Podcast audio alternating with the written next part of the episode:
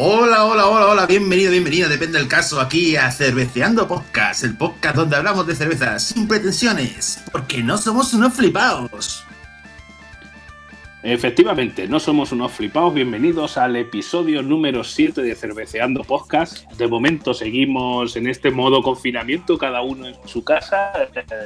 Mr. Pipica en su casa y yo que soy el Doctor Sasa en la mía, pero seguimos dando guerra este primero de mayo, que es fiesta nacional y creo que del mundo también. Y seguimos aquí con las batallas de cervezas. Ahí, ahí, ahí estamos este primer de, de mayo, porque es el Día del Trabajador, así que un saludo para todos los trabajadores que se toman su cervecita después de trabajar. Y bueno, y para los que no trabajan, pues también un saludo. Esta semana os traemos, bueno, esta semana no, estos 15 días os traemos una batalla de dos cervezas y dos cervezas bastante curiosas. Las dos primeras han sido un poco difíciles de, difíciles de comparar porque no encontrábamos un equivalente, digamos, de español europeo. No, no nos encontrábamos así una para, para comparar y entonces hemos decidido comparar las Marcel. ¿No es así, Sasa? Efectivamente, la primera batalla que os vamos a proponer y la cual vamos a comentar, pues va a ser una, una cerveza del grupo GAR que se llama Turia Marcel, que la gente de Levante la conocerá bastante bien, seguramente se hayan tomado más de una y más de dos. Y ese tipo de cerveza la, la vamos a enfrentar con una cerveza que, que, que, probó Pipica, que yo no la había probado, que, que es austríaca, que se llama Eger Manfred. Así que ay, vamos ay, a proponer esa batallica. Así que y... va a ser una, una, batalla de márgenes. Efectivamente, de márgenes, no de márgenes. No de márgenes, me ha quitado el chiste. Eh, ha visto bien tirado, bien tirado. Eh, ay, pues eso, nada, simplemente eh, podéis eh, votar por las batallas que os proponemos, cuál es vuestra cerveza favorita. Eh, podéis incluso eh, proponernos batallas nuevas, seguirnos en redes sociales, en Facebook, en Twitter, tenemos también Telegram, tenemos Twitter, así que eh, empezamos ya la primera batalla. Vamos al lío, Ay, Venga, por supuesto, vamos a empezar ya. ¿Cerveceas? ¿Cerveceamos? Cerveceando Podcast. Pues sí, pues sí, pues sí, pues vamos ahora con la primera de las cervezas de esta batalla esta Eger Marzen, que bueno, no sé cómo se pronuncia exactamente, porque yo en alemán voy un poco regular, ¿de acuerdo? Eh, se escribe E-G-G-E-R y luego Marzen, ¿de acuerdo? Pues si queréis buscarla en Antap o por internet, porque si queréis pillarla, ¿de acuerdo? Vamos a hablar un poquito del fabricante. En manchego se dice Eger Marzen. Eger Marzen, efectivamente. Eger Marzen en manchego se dice. Os voy a hablar un poquito de del fabricante, la información que hemos encontrado por ahí, ¿de acuerdo? La, la cervecería privada Fritz Egger eh, GmbH es una cervecería austriaca, ¿de acuerdo? Esta cervecería en 2015 registró 870.000 hectolitros de cerveza y generó unas ventas de alrededor de 49,2 millones de euros. Cosa que no está No mal. está mal. No es que sea un gigante como los grupos gigantes cerveceros que hemos hablado en otras ocasiones, pero oye, no está mal ni en facturación ni en volumen de, de hectolitros. Bueno, la fábrica de cerveza suburbana eh, G. Wencher fue fundada en Kufstein en 1675. No está nada mal la, la fundación de la cerveza, ¿eh? Que no. no, no. En 1675 que había en el mundo, nada, ¿no? Y cerveza, eso es lo que había. Nada y cerveza, ya está. No Fundada por la familia Eger. Por ahí, de ahí el nombre, ¿de acuerdo? De, de, de ahí viene, no, no se ha complicado mucho, ¿no? Bueno, que fue tomada, mejor dicho, fue tomada por la familia Eger en 1868. Aquí me equivoco, perdón. Rectifico. Además de la distribución de marcas propias como Eger Marcel Co., ha embotellado por contrato y la producción de etiquetas privadas para cadenas minoristas, que son una grande fuente de ingresos. Supongo que esta empresa será un poco como las cervezas estas que hablábamos de la cerveza de menos 30 céntimos. ¿De acuerdo? Que se como Fonsa, el Fonsalén de Austria es Fon... la, la, fábrica de Eger, ¿no? Ay, ay, ay, efectivamente. El Fonsalén de Austria. A ver, además de la distribución a nivel nacional de Austria, la cervecería privada Eger también realiza entregas a varios países vecinos. Casi, al, casi cada cuarta cerveza de Eger se vendió en el extranjero en el 2015. No está nada mal, ¿eh? Uh -huh. Del 20% de las ventas totales provienen de exportaciones. Italia es el líder de la exportación. Y los italianos los que más se la llevan, los que más les gusta. La compañía también exporta a Hungría, Eslovenia, República Checa, Eslovaquia, Croacia, Rumanía, Suiza, Alemania, eh, Rusia, Serbia, Australia, Bulgaria y los Países Bajos. Y la cerveza Eker, hay que decir que como tal, como la que hemos probado nosotros, lleva en el mercado como, así con ese formato desde el 2012. En el mercado chino desde el 2012, fíjate. Aquí cuenta un poco la historia de cómo nos ha llegado, porque esta se puede encontrar en España o puede ser un poco complicado. Pues bueno, esta cerveza nos la, nos la han traído de Austria, precisamente. O sea, nosotros en España no la hemos encontrado. la compraron allí, ¿de acuerdo? Eh, os voy a decir las valoraciones que tiene. Tiene 5 grados de alcohol. ¿De acuerdo? El IBU no hemos encontrado de, información del IBU, del amargor. ¿De acuerdo? Tiene, no está mal, tiene 10.114 valoraciones en, en ANTAP con una, con una valor media de 2,99, casi un 3 sobre 5. En Austria, donde la compraron, les costó un euro con 15. Aquí supongo que si la compráramos nos saldría bastante más caro. Probablemente pues es, es, muy es muy probable. ¿De acuerdo? los ingredientes, que hay que decirlo, que vienen, vienen correctos, viene, tiene agua, malta de cebada y lúpulo. Es decir, que esta cerveza nos la trajeron de Austria, nosotros dijimos, mira, para vuestro programa, pues, pues, es una Marcen. Tenemos que buscar una Marcen española para compararla. Así que por eso vamos a compararla con la Turia, que ahora, después hablaremos de la Turia. Pero bueno, vamos con las valoraciones. Venga, Sasa, empieza tú con la valoración y ahora la digo yo. Venga. Sí, a ver, tengo que decir para todos nuestros oyentes que aunque no es fácil encontrarla en España, hay tiendas eh, a nivel internacional que sí que la envían a España. No obstante, esperaros un poquito la valoración para ver si os merece la pena que os la mandéis desde el extranjero o, no. Entonces, vamos a ver. Pues mira, esta primera. Mi primera valoración de la, de la cata. Eh, a ver, de color claro. En cuanto a color, claro, estamos ante una Marce pues, de tipo claras. Ya sabéis que de tipo Marcen, pues es un tipo de cerveza, pero hay distintas tonalidades en color. El color parece pipí de vaca. Esto ya empieza a ser un clásico aquí en Cerveceando Podcast. Ese color clarete que, no te dice nada, pues es color pipí de vaca.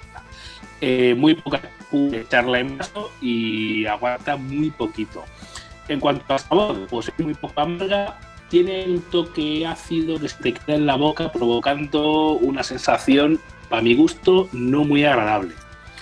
Una cerveza, la verdad, no muy allá, si la encontréis alguna vez, pues oye, por catarla, que no quede, pero no os perdéis nada de otro punto. Es decir, viajar a Austria posta para tomarte una Marte, pues en este caso yo personalmente no la recomiendo. Eh, mi puntuación en este caso le he puesto un 1,50 sobre 5 en Antwerp. Así que vosotros mismos. Y tú, Pipica, ¿qué nos tienes que contar de la cata? Pues, pues mira, yo pongo, digamos que de aroma es nulo, no tiene prácticamente aroma y sabor demasiado ácido. Me estuvo muy, muy ácida esta cerveza. Y, tiene poco amargor, cual ya, ya partimos mal. O sea, empezó, mal la cerveza. Es una cerveza que no me dice nada en general. Espuma no hace nada. El color, a pesar de ser una marca, es amarillo pis de media mañana. Como, también, como. Otro clásico de cerveza. Ahí, ahí.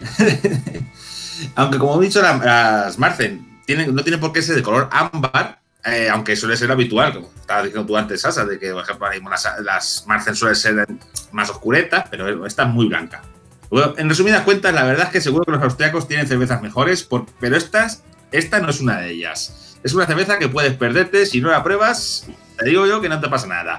No es horrible, en plan de Dios mío, tal, pero, pero es malo en general el punto a favor que vienen los ingredientes completos. Así que, que eh, oye, dentro de lo que cabe y por lo que hemos visto son sinceros.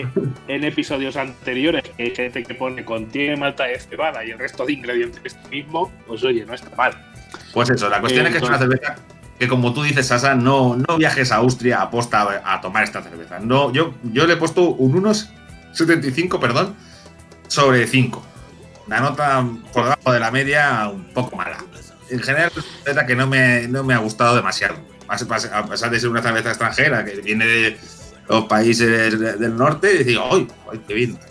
No, no, es una cerveza muy Hombre, a ver, tenemos que decir que en España se hacen muy buenas cervezas y no todas las cervezas que vengan de, del norte de Europa tienen por qué ser una, una, maravilla. En este caso, pues oye, estamos hablando de una cerveza que pues no es ninguna maravilla y en este caso viene de Austria. ¿Habrá otras mejores en Austria? Pues seguro, que las analizaremos también en próximos episodios de Cerveceando Podcast. Pues por seguro, supuesto. Eso seguro. Vamos con, con, la segunda, con, bueno, con la segunda, ¿no? Con la cerveza con la que vamos a enfrentar esta, esta primera batalla. Eh, os hablamos en este caso de la Turia Marcel, ¿vale? Os voy a contar que el fabricante es eh, ahora mismo el grupo Dan y os voy a contar un poquito por la historia de, de, esta cerveza. En la primavera de 1935, justo un año antes de, de, estallar la Guerra Civil Española, un grupo de amigos apasionados por la cerveza fundan Cervezas El Turia en Valencia. O sea que partimos de una cerveza de previo a la Guerra Civil Española. En el año 2013, la marca de cerveza Turea Marce, de origen valenciano y con más de 8 décadas de vida, recupera su formato de botella de 33 centilitros después de varias décadas en la que solo se podía encontrar en barril en algunos bares valencianos. Es decir, fíjate, desde el 35 hasta el 2013 prácticamente era una cerveza que no se embotellaba. Es decir, la tenían en barril, allí en Valencia y poco más, y para ciertos bares muy, muy, muy contados, ¿vale? Es curioso porque a tu cerveza Turia es una cerveza que yo, por ejemplo, de hecho, cuando voy a algún bar y, me dicen que tiene cerveza Turia, suelo decir, oye, pues me apetece una Turia. O sea, y, y eso viene solo desde el 2013, o sea, tiene... Es curioso, es curioso. Sí, pues fijaros la, el, el, asunto. Eh, os vamos a contar también, aunque lo tenemos que haber hecho igual antes en la cerveza anterior, pero bueno, ¿qué es esto de una cerveza tipo Marzen o Marzen Beer? Os voy a contar también que, qué tipo de cerveza es esta. Pues una Marzen Beer, denominada también en Alemania como es una cerveza alemana o de tipo alemán que se prepara en primavera, en el mes de marzo. Mars en alemán es marzo, por eso es Marzenbier la cerveza que se prepara en marzo. Está considerada como una cerveza lar eh, consumida en Baviera desde el siglo XVI. Eh, lo que hemos visto, pues eh, la, la, cerveza austriaca estaba datada a la, la, fábrica del año 1675, creo que has dicho, Pipica. La cerveza de austriaca que he dicho antes, 1675. Sí. 175, lo que te digo, lo que comentó, pues eso, eh, se consume en Baviera desde el siglo XVI. Los colores, que es importante, van desde las denominadas Helles Marzen, Marzen claretas, que digamos es la, la primera que os hemos propuesto, esta Eger Marzen, hasta las más oscuras que se le denominan Dunkles Marzen. Si bien el estándar de color es un ámbar medio, se suelen madurar en botellas hasta alcanzar el periodo final de verano de las fiestas como por ejemplo la Oktoberfest. En Austria, y por eso hemos elegido una cerveza austriaca, es un tipo de cerveza muy larga, es decir, son cervezas que se, se preparan en marzo y normalmente pues para después del verano ya está madura y es cuando se la cascan. El origen de la cerveza Marzen se remonta al periodo del reinado de Alberto V de Baviera, en el que se decide elaborar los, la cerveza en los meses invernales. En 1841 se introdujo este tipo de cerveza en las fiestas del Oktoberfest. Hasta entonces este tipo de cerveza no se metía en el Oktoberfest alemán. Y eh, la primera cervecería en, este tipo de cervezas en el Oktoberfest eh, fue eh, la marca Spaten. Y ahora vamos directamente a, comentar eh, concretamente la, la, Turia Marzen, ¿vale? Pues como os hemos dicho, es una cerveza tipo Marzen. El fabricante es el grupo Dan. Y esta cerveza se fabrica en el Espinardo, en Murcia, al igual que la Estrella de Levante. El grupo Dan, en capítulos, en episodios anteriores de Cerveceando Podcast, eh, uh -huh. ya os hemos hablado del grupo sí, claro. Que es, uno de, es, es español, es un, es un gigante un europeo. Uh -huh. Tiene 5,4 grados de alcohol, coeficiente IBU de 24 y a fecha de la grabación de este podcast tiene 14.019 valoraciones en nuestra aplicación de referencia al Tapet con una media de 3,1. El precio eh, está entre, la hemos conseguido nosotros aquí en Albacete, entre 0,51 euros, ¿vale? Estamos en, en cervezas eh, de precio tipo bajo en nuestra valoración. Uh -huh. La hemos conseguido aquí en el Alcampo, aunque efectivamente a nivel nacional es una cerveza que es bastante fácil de conseguir. Y los ingredientes no los pone, solo pone cerveza especial, contiene malta de cebada en la lata. O sea, mal, mal. Eh, no me gusta por eso. eso eso no está bien, pero bueno. En cuanto a la cata, eh, yo le doy de puntuación un 2,5 sobre 5, es decir, una cerveza de mitad de la tabla. Buen color ocre, eh, buen color ocre con tonos rojizos al echarla en vaso. ¿vale? Igualmente al echarla en vaso no hace mucha espuma y tampoco dura demasiado. Yo creo que es eh, una característica de estas cervezas tipo Marsen. ¿vale?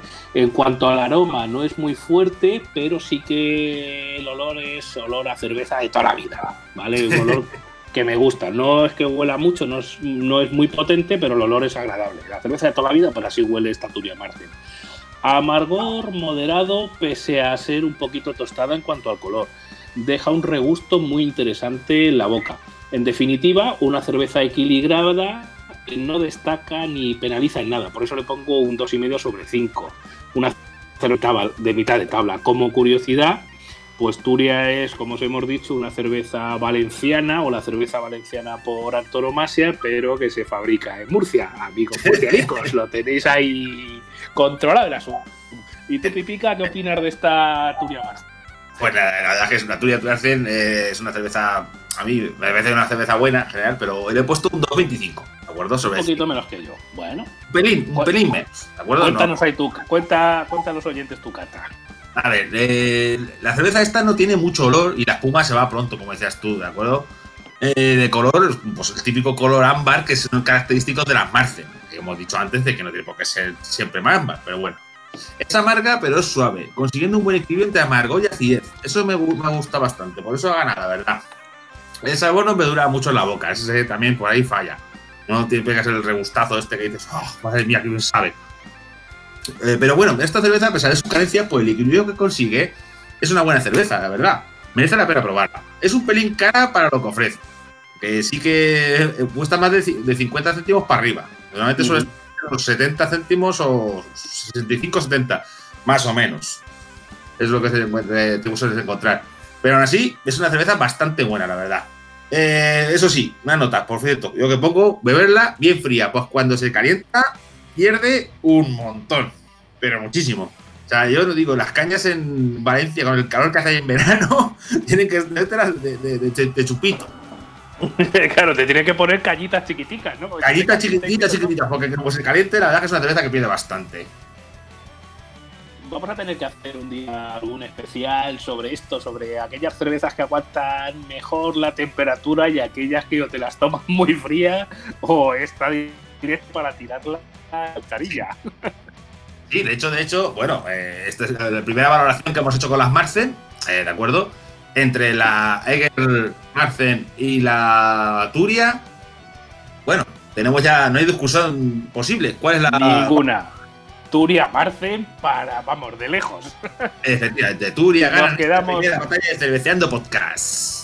Estás escuchando Cerveceando Podcast, el podcast donde se habla de cerveza sin pretensiones. Los días 1 y 15 de cada mes en todos tus dispositivos un nuevo episodio del podcast. Vota en las batallas y valora tus cervezas favoritas en la web cerveceandopodcast.com.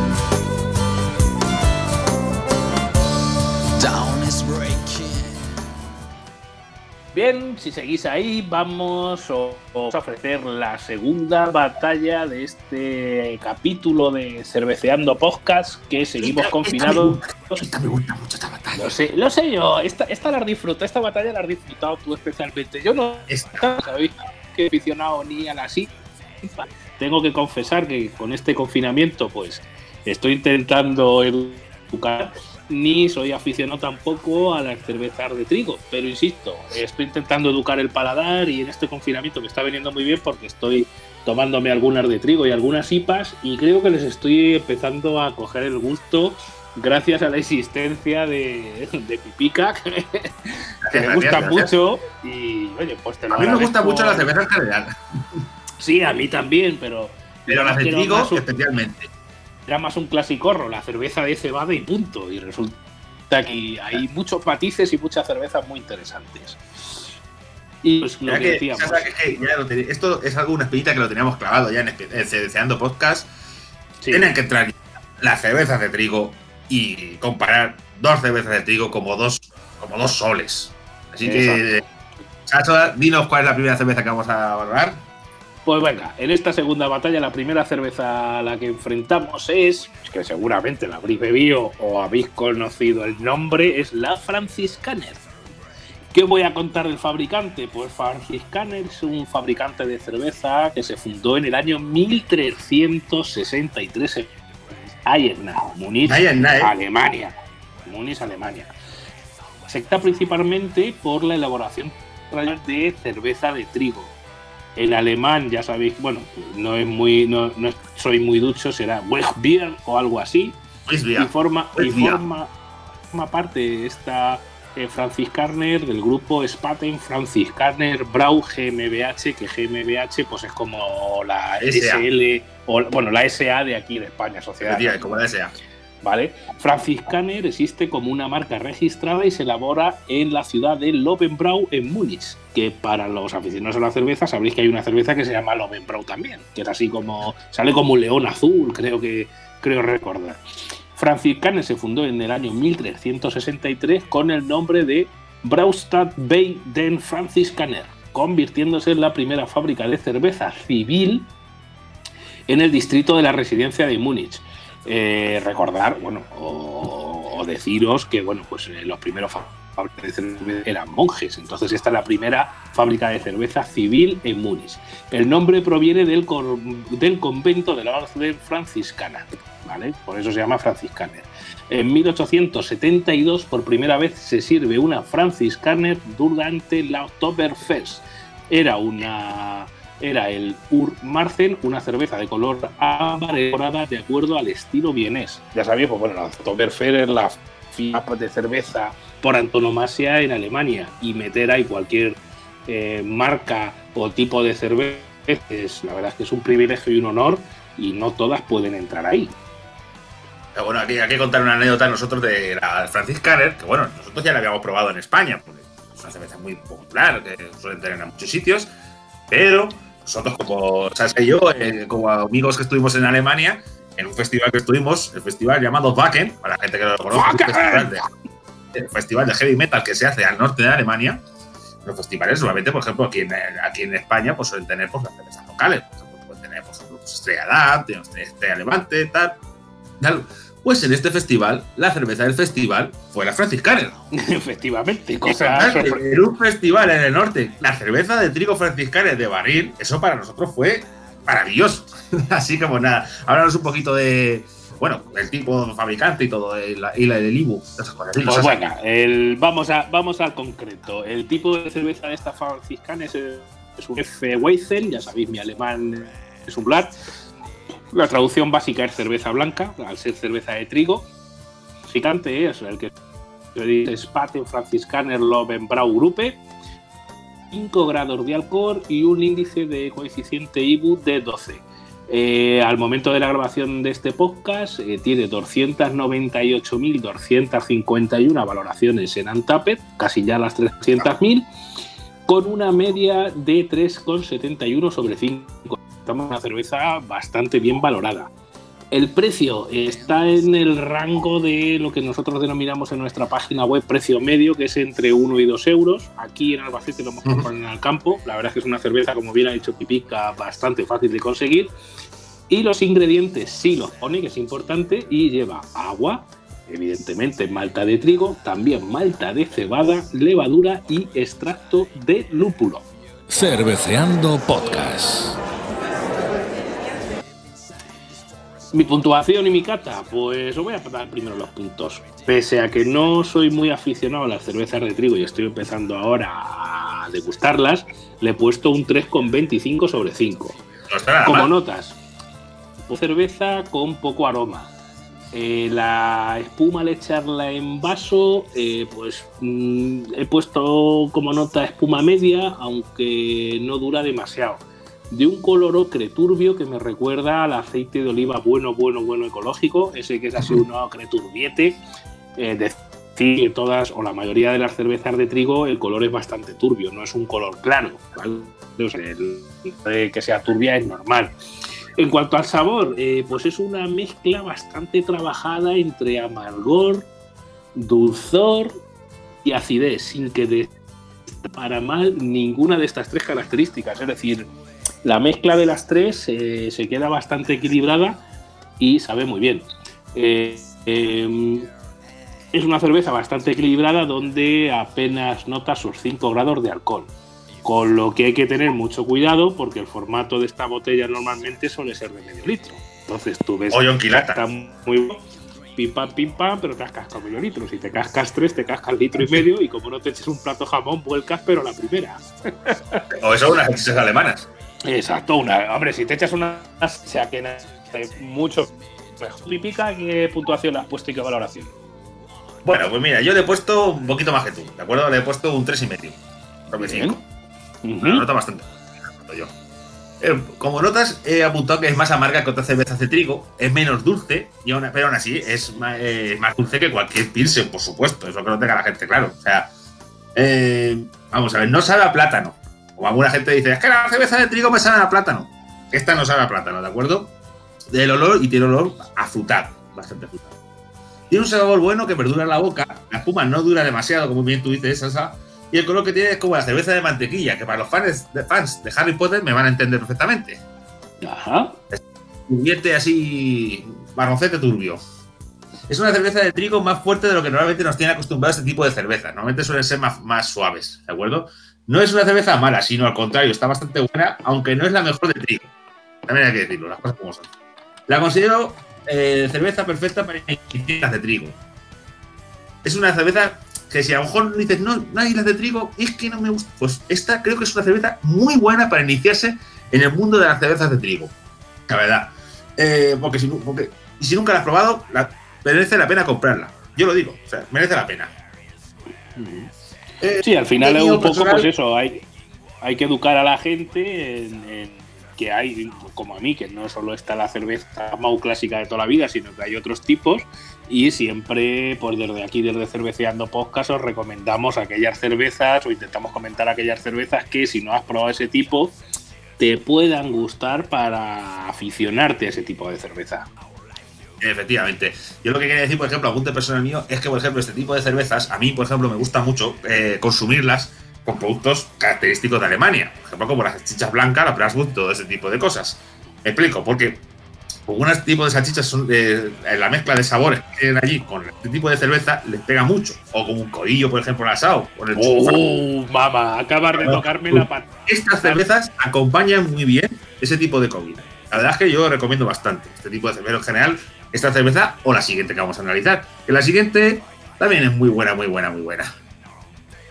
Vamos con la siguiente, pues es la Paulaner, chavales. Esta también es bastante famosa, la encuentras prácticamente en todos los supermercados de España, es bastante fácil de conseguir, las cosas como son. He de decir que fue la primera cerveza de trigo que he probado en mi vida. La primera que probé en mi vida fue la Paulaner, ¿de acuerdo? Y voy a contaros un poquito lo que es la historia de la, de la fábrica de cerveza y esta gente, fabricante. Vale, pues Paulaner Brauer GB tal, SA, ¿no? En alemán, es una empresa cervecera alemana fundada en 1634. No te, no te creas, ¿eh? También en Múnich, como la anterior. Pero por mínimos del claustro de Neudock der Au. El orden medicante y la cerveza llevan por nombre de Francisco de Paula, el fundador de la orden Paulaner. ¿Perdón? ¿Sasa? Sí, que se ha perdido un poco el internet. De momento pediros disculpas porque ya sabéis que los internet en estos días de confinamiento van un poquito regular. Eh, decías que el nombre de, Paulaner viene por el, fundador de, la orden de, monjes que la fabricaba, ¿no? Francisco de Paula. Paulaner es la sexta cerveza más vendida del país. Es una de las seis fábricas de cerveza que ofrecen cerveza para el Oktoberfest. Hemos dicho oh, antes, es, como, la meca de las cervezas, por así decirlo. La, eh, fiesta alemana data de, de, hecho, esta fiesta alemana data desde 1810. Nada mal, ¿eh?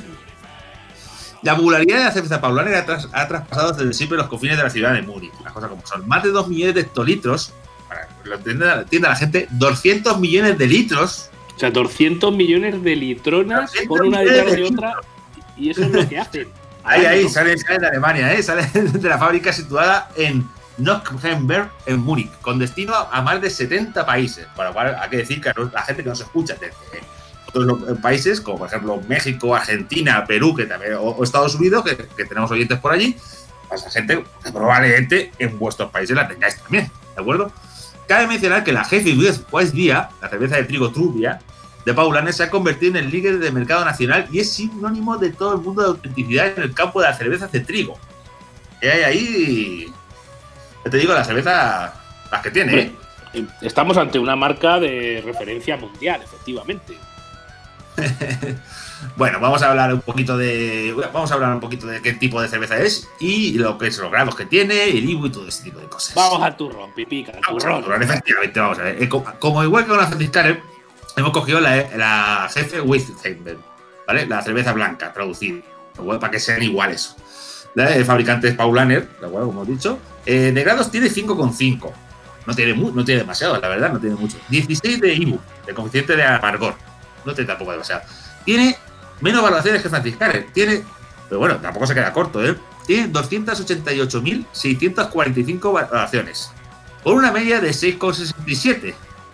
Por lo cual en valoraciones también está un poquito más bajo que la, que la Franciscaner. Decir que estas valoraciones lo decimos con fecha de ahora mismo de la grabación si este podcast lo escuchas en el 2035, veremos a ver si seguimos vivos y no nos han matado a todos el coronavirus y a ver cuántas valoraciones tiene en caso de que esto siga funcionando. Pero bueno, más aparte, el próximo programa que vamos a hacer en el estudio, hay que ver las valoraciones, que algunas cosas habrán cambiado debido al confinamiento, porque la gente está bebiendo más cerveza de lo habitual. Pero bueno, volviendo al turrón. mucho más. Mucho más, incluidos nosotros. bueno, el precio, por ejemplo, de esta cerveza, de acuerdo, está como, igual que la cerveza franciscana, está en el precio entre 1 y 2 euros. Nosotros está entre 1,20 y 1,30, depende del, comercio, ¿de acuerdo? nosotros la hemos comprado en el campo, pero se encuentra muy fácilmente en casi todos los supermercados de España. Eh, ingredientes tiene los vienen completos, eso está bien, eh, pone agua, malta de trigo, malta de cebada, levadura, y lúpulo, ¿de acuerdo? Y bueno, y valoraciones. Mm, tú primero, Sasa, y yo termino. Y, después. Venga, pues eh, a esta Paulaner le he puesto un 2,5 sobre 5, ¿vale? Mitad de la tabla. Como ya sabréis todos los oyentes, pues no soy muy de cervezas de trigo, pero bueno, al igual que la franciscana, por ser lo más objetivo posible. Cerveza que al caer en vaso tiene bastante espuma de inicio. Espuma bastante consistente que aguanta bastante. O sea que en cuanto a espuma gana esta cerveza sobre, sobre la, que os hemos eh, propuesto en primer lugar. Al olor eh, huele a frutilla. Mm, a frutilla. A, a frutilla, a frutilla. No sabría decirte cuál es, pero huele a frutilla en el aroma. En cuanto al sabor, pues es una cerveza muy suave de amargor, ¿vale? Con toques afrutados. Si te gustan este tipo de cervezas afrutadas, te buena. A mí, pues, quiero decir, si me tomo una cerveza no quiero que me sepa manzana, pues a, cerveza. Pese a que la cerveza es amarga y que no sepan a fruta, es una cerveza bastante equilibrada y por eso le doy un 2,5 sobre 5. En tres palabras, eh, que poder, ¿cómo definir esta cerveza y estoy seguro que va a ser polémico, pues esta cerveza la defino como cerveza para hippies. Por temas floral. Al igual que la otra, pues ojo, que las botellas son de medio litro, que junto con sus 5,5 grados de alcohol, como ya os hemos comentado, pues como te bebas varias, más vale que te hayas comido una salchichusken porque si no te va directo a la cama. Sí, sí. bueno, yo pues, hasta aquí mi valoración de lo que es una cerveza para hippies. Oye, con todos los respetos a los hippies. bueno, yo sabía que esta cerveza a ti te iba. No suponía yo que te iba a gustar menos que la de Franciscaner, porque esta cerveza, como tú dices, es más afrutada, ¿de acuerdo? Yo voy a decir mi valoración y mi nota. Pues tú le has puesto un 2,5, ¿no? Yo le he puesto. Efectivamente. Yo le he puesto un 4. Un 4 sobre 5. Oye, pues es una gran valoración, ¿eh? Le he puesto una muy buena nota, le he puesto yo. De acuerdo, mira, os digo, espuma genial, dura bastante, las cosas como son, la vuelcas y, aguanta bastante. Olor afrutado, que realmente sí que es verdad que el olor afrutado inconfundible. Color, al igual que la anterior cerveza, os digo que para los freaks, para que me entiendan, es como la cerveza de mantequilla de Harry Potter, la que con el turbio ese, pues igual. Eh, la cerveza es muy, muy, muy, muy poco amarga. Es más bien dulce la cerveza. Algunas personas dicen que le sabe a plátano, pero yo no se lo noto te dices, ¿qué has visto besar al plátano? como dices tú que te sabe a fruta, Sasa. Tú a mí sabe como a fruta. No, la gente dice que a, plátano. A mí me sabe a fruta, no sabría decirte si es plátano, o si es manzana, o si es pera. De hecho, en las valoraciones en ANTAP, hay que decir que, por ejemplo, en, las valoraciones en ANTAP, por ejemplo, cuando tú vas seleccionando, por ejemplo, te puede decir, ¿a qué te has sabido? Y algunas pone, por ejemplo, la negra pone café, chocolate, o en, este caso de trigo, pone, por ejemplo, banana, ¿de acuerdo? Eh, bueno, es una cerveza muy alejada de los conceptos habituales de cervezas Pilsen, a los que nos tienen acostumbrados en los bares. Tiene un gran sabor, pero solo los apreciado por unos pocos. No es para el gusto de todos, las cosas como son. Aunque para mí no. Me encanta. Solamente yo la recomiendo muchísimo. En, resumen, pues eso, me parece una gran cerveza que merece la pena probarla. Por lo menos probarla. Decir, oye, mira, me he hecho una Paulaner. A lo mejor eres más de Pilsen clásicas de toda la vida. Bueno, no pasa nada, pero por lo menos la has probado. Eh, como bien hemos dicho, acompaña de unas salchichas alemanas, unas Werkbuk con su chucrut. Joder. Y bueno, y una cosa, por ejemplo, que hablábamos antes de, las cervezas, como con las belgas, son cervezas que no hay que tomar excesivamente frías. ¿De No te, nota importante, porque en este caso, si te tomas la cerveza muy, muy, muy, muy, muy fría, pierdes prácticamente todos los matices, porque se te congelan las papelas gustativas y no disfrutas de todo el sabor. Efectivamente, igual que en la, anterior batalla, decíamos que la, cerveza Turia, que la probáramos, que la probáramos siempre muy fría, muy fría, porque perdía, pues esta al contrario, esta hace como cuando en el capítulo que hablamos de las cervezas belgas, sacarla de, la nevera y esperaros un minutico, minuto y medio, y ya le pegáis el primer trago. Que coja a temperatura ambiente. Ay, espere un poquito para poder tanto eh, potenciar pues tanto lo que es el aroma como es el sabor. Y bueno, pues aquí creo que hay diversidad de, opiniones en cuanto a qué cerveza ha ganado, porque yo para mí la, cerveza ganadora de esta segunda batalla es la Franciscaner y para ti Pipica. Para mí era la Paulaner, indudablemente. Bueno, pues entonces eh, ya sabéis, eh, el desempate lo hacéis vosotros, todos los oyentes a través de nuestra web cerveceandopodcast.com, vamos, básicamente donde podéis entrar a encontrar eh, este episodio, pues podéis eh, votar por cuál es vuestra cerveza ganadora de esta batalla que os hemos propuesto en este episodio número 7 de Cerveceando Podcast. Deciros a todos que, bueno, pues agradeceros que ya estamos en 500 escuchas, las hemos sobrepasado hace unos días, como habréis podido escuchar hace, hace muy poquitos días. Eh, que nos sigáis en redes sociales, en Facebook, en Twitter, en Instagram, incluso en Telegram, que vamos publicando por ahí cosillas extra.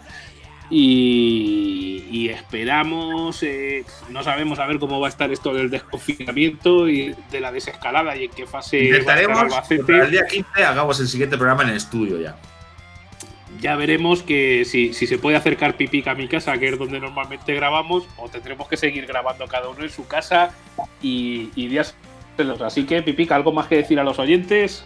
Pues nada, que disfrutéis de la cerveza, que bebáis con moderación, por supuesto, y que, bueno, un apunte con la cerveza de trigo que os he dicho, personalmente, yo único voy a decir, si queréis iniciaros en las cervezas de trigo, Franciscaner. Si queréis cerveza de trigo auténtica, Paulaner. Nada más. Pues oye, me parece, te lo compro, porque yo la Paulaner de momento todavía no la disfruto. Aunque decir a todos los oyentes que en este confinamiento estoy educando el paladar para la SIPA. Creo que las estoy empezando a, poder valorar y a disfrutar.